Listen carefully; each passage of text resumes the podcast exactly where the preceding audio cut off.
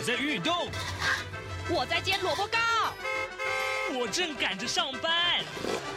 哦，我要赶着去上课啦！这个时候，我们都在听夏志平制作主持的《早安台湾》。早安台湾带给你最热门的时事访谈，最感动的人物专访，最直接的民意表达。对，让我们一起收听《早安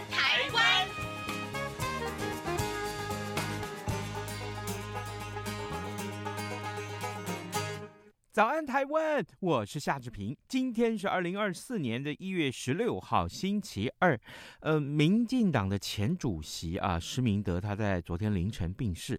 待会儿呢，我们在今天的访谈单元里面要为您专访东森新闻云的主笔，同时也是顾问林中正林老师。我们请林老师一块儿在节目中来缅怀施明德前主席。马上请您收听今天的访谈单元。早安现场，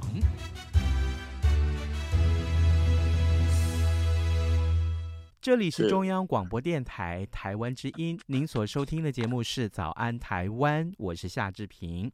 各位听众，就在二零二四大选结束之后啊，台湾的民主正迈向另外一个新页的时候，那么前民进党主席施明德却告别了他这一生最爱的台湾。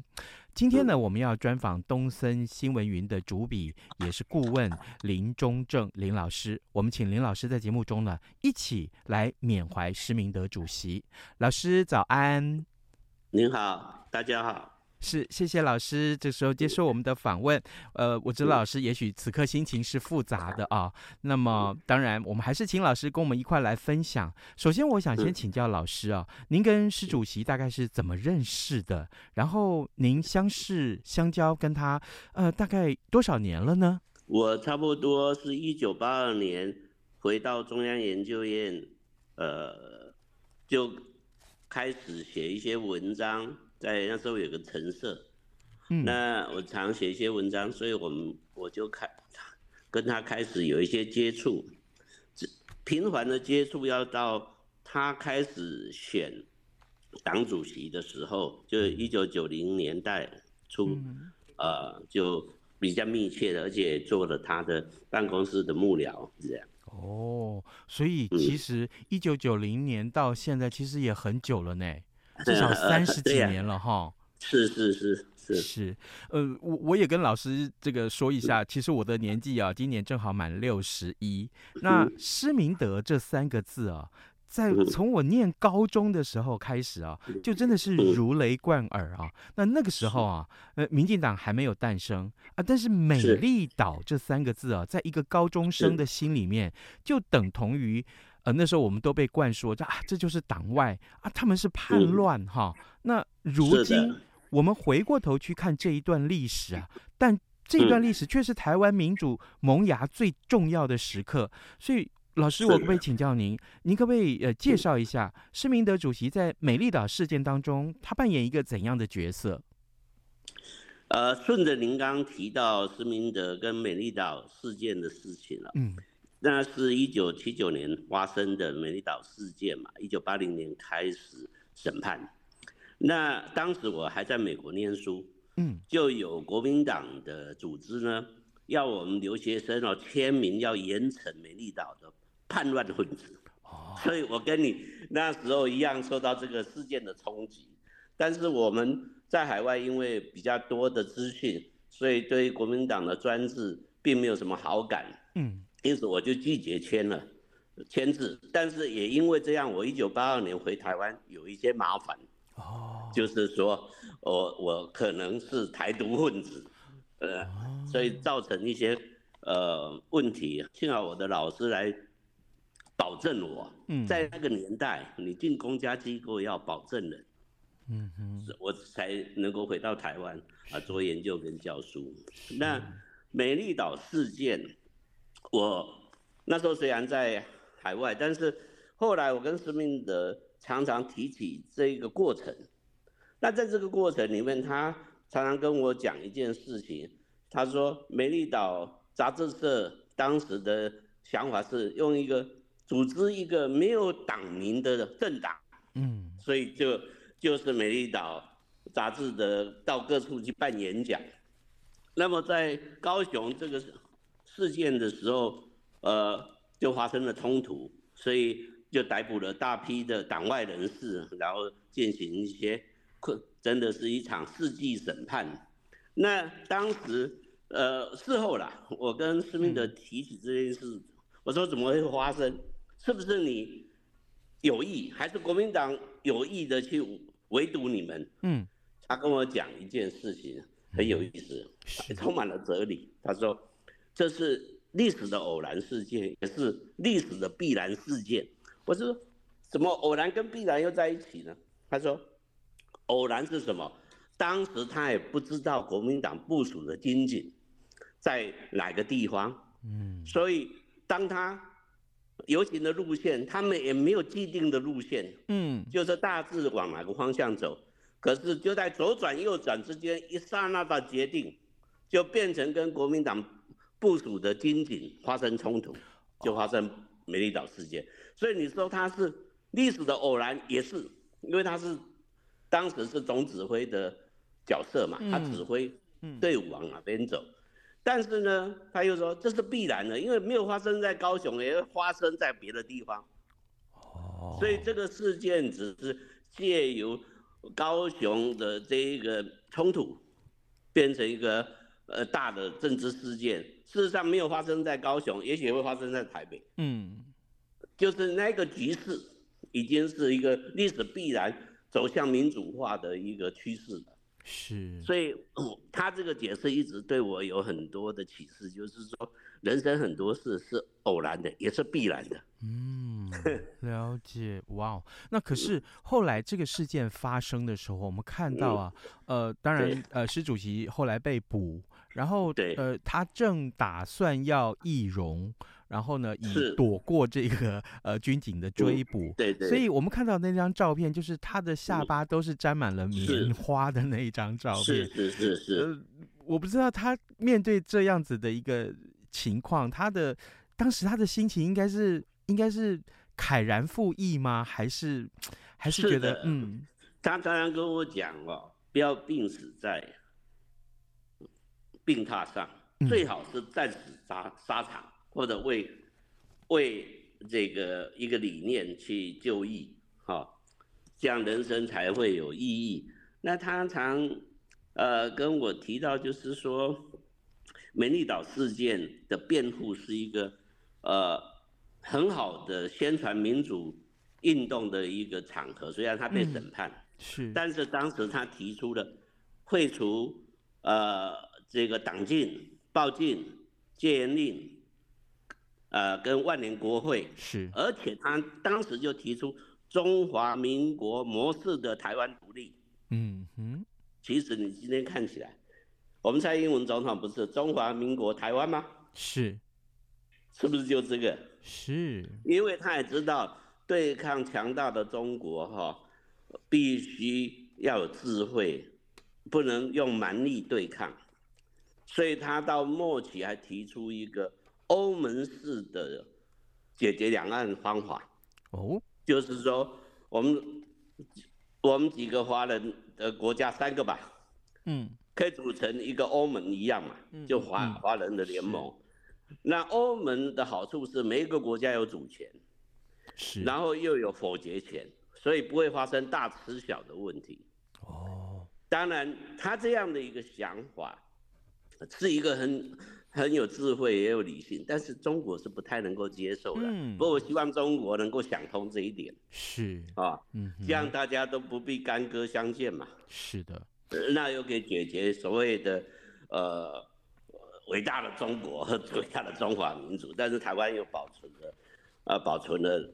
自由民主的这个制度是，嗯，各位听众，今天早上志平为您连线访问的是东森新闻云的主笔兼顾问啊林中正，我们请林老师在节目中啊跟大家分享他所认识的施明德。其实真的，呃，我们遍寻受访者，发现其实老师真的是最有资格来谈施明德主席。老师。从一九九三年的年底啊，嗯、一直到一九九六年的三月啊，是呃，施明德前后担任了民进党的这个主席的时间超过三年啊。那么是对，包括接下来他呃卸下党主席的职务之后，其实他也一直没有离开政坛。那这一段时间，您觉得他对民进党的贡献是什么？我们看到民进党如今已经连续超过要要展开第三个四年的执政了。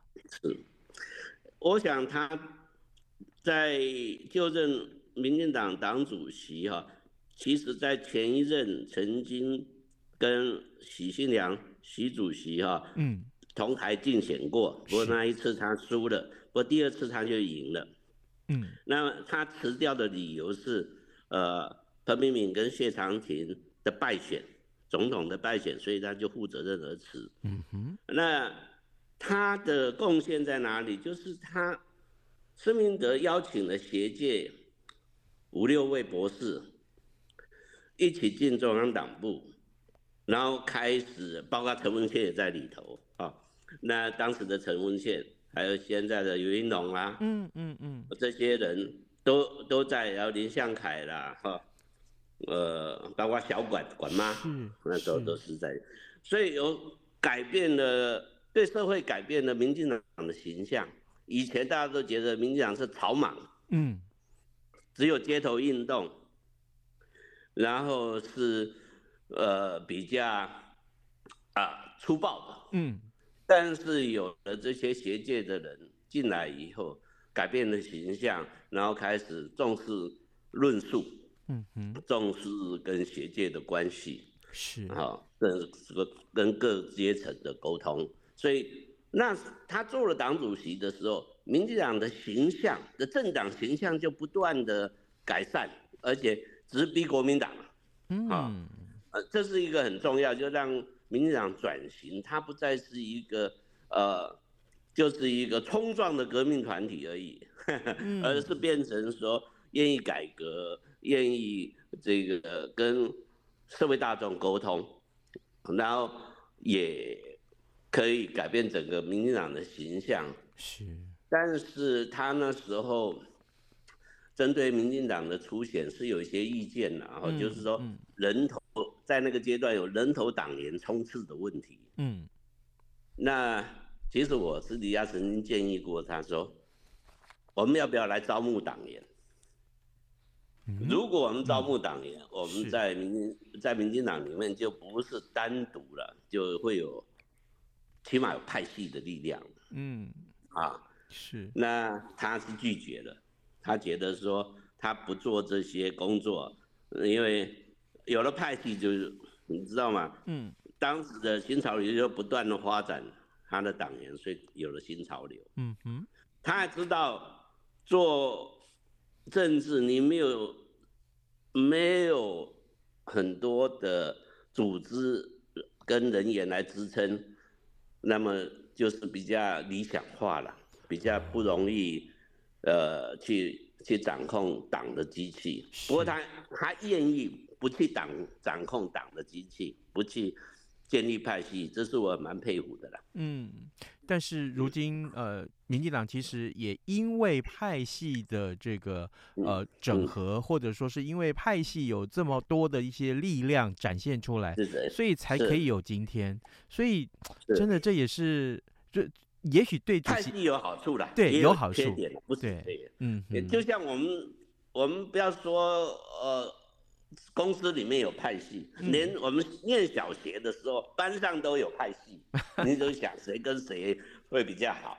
那派系也有一个好处，就是说他沟通上就比较快。嗯，就民进党党主席把各各派系的代的领导人找来沟通就很快。嗯，啊，但是有派系就会有派系利益的问题。是啊，所以这个是。呃，没有天下没有完美的组织啊，也没有完美的政党。嗯嗯，老师啊，提起呃施明德主席，我想很多人一定会要提红衫军这一段历史啊。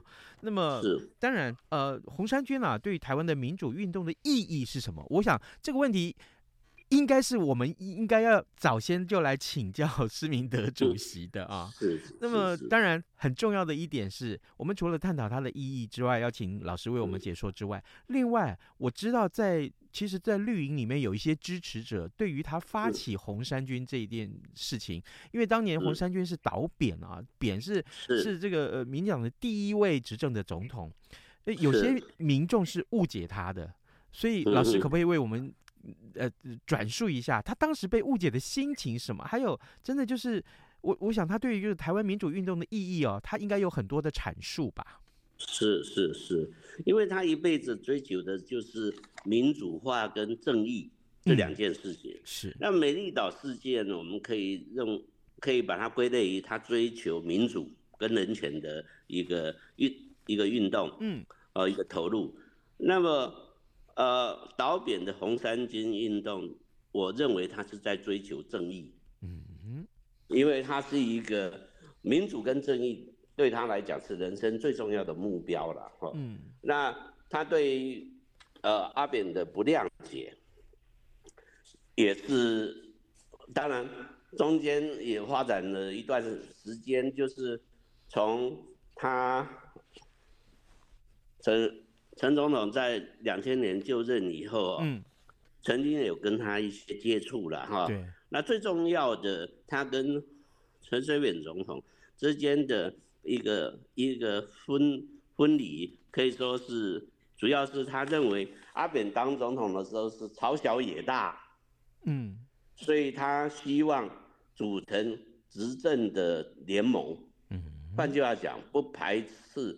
蓝军里面的有识之士一起，所以他发发起的大和解咖啡，不晓得大家还记得不记得？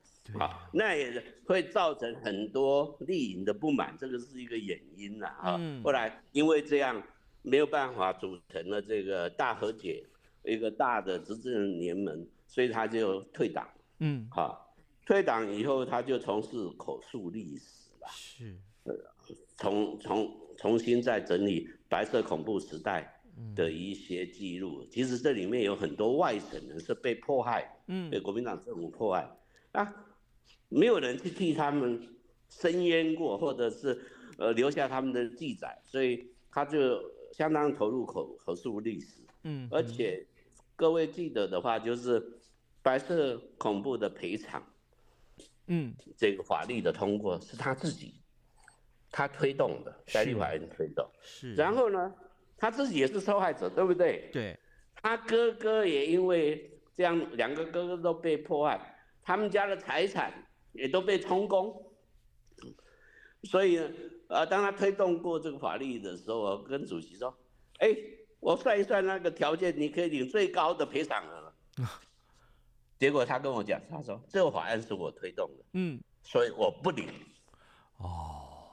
到今年都没有领，哇，这个大概有六百万哦，嗯，所以他这个人格是值得钦佩的啦，嗯，嗯，那红三军可以说他觉得，呃，陈水扁的政府贪腐，有这么多的事情发生，嗯哼，他认为说一个民主国家如果在建立的。民主制度的初期，你能够把贪腐的文化抑制住，那么这个民主的发展就不会沦为像南美洲这样，每一次的革命完了就一个独裁者、一个贪腐的政权出现。嗯嗯，都是政贪腐政权的轮替。是，那这个是很重要的，就是说，在这个过红三军的过程里面，发动了那么多，当然。会不会演？当时参加的很多是外省二代，跟这个中产阶级，所以这是造成呃绿绿军的支持者不满意的地方。是。可是我有问他说，当时我是在呃，我还在经管会，嗯，呃，任职，我已经离开立法委员了。是。那我问他说。那么多人的聚集的，我我看他那个历史很难冲破，那个群众在在这个凯海盗上面的人数啊，嗯，恐怕很难会突破这么多。嗯、那阿扁的政权已经危危在即了，岌岌可危了。那曾经我问他说：“那你为什么不走走向总统府？嗯，逼迫陈水下台，用群众的力量占领总统府？”他跟我讲说：“我绝对不能这么做。如果我这么做，就等于政变。”哦。那政变了以后呢？以后就有样学样，任何不满的人就要去总凯道前面示威，就去占领总统府。那我们一手建立的民主国家，不就变成一个很不好的示范跟这个例子？以后随时有人去总统府集集集足够的人马，就可以让总就把总统抓抓下来，这个。会使这个国家进入一个很坏的轮回里面。嗯，所以我我当时在想，有时候半开玩笑说：“你若冲进去，你就是临时大总统。”但是他说这个绝对不可以做。哇，所以经过老师的解说，事实上我真的觉得施主席的嗯政治上面的这些信仰或是他的胸襟。其实是非常非常广阔，其实是也是为了台湾真正的前途而在着想。是，的，没有错。嗯、他认为最遗憾的还没做到的事情是很重要。是一个是太原的呃事件，嗯、就在一九七一年，是。就是由施明德跟一群政治犯结合的这个所谓的部队，嗯，所谓的军人是。那。因为台湾可能被中华人民共和国取取代联合国的这个位置，是，所以他们就发起了呃监狱革命，嗯哼，有很多人被枪毙了，是。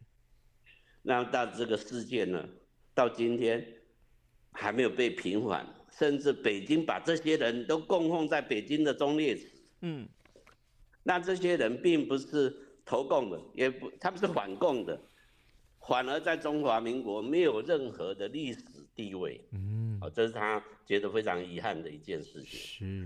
是，就是太原事件。第二件事情就是，当他从事口口述历史的时候，嗯，那他要去调很多国家档案，嗯，尤其是戒严时代的国家档案。是，结果我们社会已经解严了，我们的。国史馆确实，我们的国家档案局啊，确实还在戒严，很多东西都看不到，嗯，还在粉饰戒严时代独裁者的一些不公不义的事，所以他认为这些事情不可以用隐私权就可以说哎不公开，因为这些人有些受害者，有些是加害者，他们都是历史事件里面的角色，嗯。怎么可以把名字都涂掉？哦，甚至把重要的事情都涂掉，不给大家看。嗯，这个是一个，因为我们需要追求真相，就事实的真相显露了。中当然中间有一些名字会出现，嗯，但是也许他们子女会抗议。可是那就是历史事件，如果你只是不影响到社会大众、国家，你的名字不必被展现。但是你是历史里面。重要的呃事件的人物，你怎么可以把它涂起来？是，对，当然这个是他目前觉得是这两件事情他在望。好。呃，各位听众，今天早上志平呃为您来、呃、直播这个非常非常特殊的一个话题，就是呃我们邀请到东森新闻云的主编兼顾问林中正林老师，在节目中跟大家分享啊他所认识的民进党的前主席施明德。我们刚刚从美丽岛开始聊，我们也聊到了红衫军。事实上，在这一个台湾的民主进程上，它都占有非常重要的一个地位。呃，可以说，我们回顾这段过程，“施明德”这三个字绝对不能被省略掉。但是，老师，我也想请教您，其实伴随呃。施主席很多的这个呃新闻啊，大概也可以从呃社会新闻的版面上面看得到，呃或者说 呃大家会想要知道他这么多浪漫的情史哦，呃有没有私底下跟您谈起过他怎么去看待这些个别人去说他啊，或者说他真正真的是跟这些浪漫的情史相关的一些过程，他的这些花边新闻哈，红粉知己们，好，当然不少了哈，嗯，因为他有他的魅力，你你知道他长得英啊蛮英挺的嘛，又又瘦瘦高高的，讲话又很有这个呃。这个豪气，然后又爽快，嗯，啊，所以很多女孩子都会喜欢他啦。所以我以前如果跟他到外地去参加一些活动，包括有人请他演讲什么，比如我们住饭店里面，他就会跟我换把房间的钥匙。嗯，为为什么呢？因为你登记的房间就会有人来嘛。哦，这些来，有一些是女孩，有一些是男男孩，所以我我就会去睡他的房间，免得麻烦。那会不会就是您被骚扰了？那当然，开了门不是他，他们就冷了一半，就很好解决了，对不对？哇哇，这个真的是比较少被人知道了哈。他还有一个信念，我觉得也很棒，嗯、就是说，常常有人号称跟他是有过一段情啦，或者是恋人，嗯，他从来不否认。嗯哼，哦，我说你怎么不否认？嗯，他说我否认会伤害到对方？我我说如果有女孩子抱着小孩来说这是你的，你会怎么处理？对，那他说我会认。啊！哇哦哇哇！好，这个这这段过去真的是很劲爆啊，很劲爆，很劲爆。老师，抱歉，因为我们的时间的关系，最后我还请教您这个话题好了。我知道啊，这件事情对您来说也许不合理，因为你跟施主席认识了这么久。如果说今天我们要求老师用一句话来形容施明德主席，您身为他的好朋友，应该是最有资格的了。那 你怎么会为他下一个注脚呢？我觉得，我如果用一句话来来述来叙述他的一生的话，嗯、我会说：施明德一生追求民主和正义，那么充满了勇气，也充满了浪漫，他承受一切的苦难。嗯，是。充满勇气，也充满浪漫，但承受了苦难。好，真的是非常非常的棒。那我们也真的是非常谢谢今天我们的受访者啊，东森新闻云的 顾问兼主笔林中正林老师接受我们的访问，来谈一谈施明德主席。老师辛苦您了。嗯，哪里哪里？Yeah, 谢谢老师。大家多了解他。是真的，谢谢老师，谢谢，拜拜。谢谢，拜拜。对于台湾的政治、社会与历史，以及中国的新闻事件及议题，台湾是怎么想的呢？中央广播电台每周五晚间九点三十分到十点播出的《台湾怎么想》节目，王家轩主持，以人为出发点，进行深入访谈或解析，多面向探索人物、书籍、历史与新闻等议题。精彩丰富的节目内容，请锁定每周五晚间九点三十分到十点播出的《台湾怎么想》节目。早安，台湾，你正吃着什么样的早餐？吐司加火腿蛋，咬一口，然后收听中央广播电台。早安，暴马仔。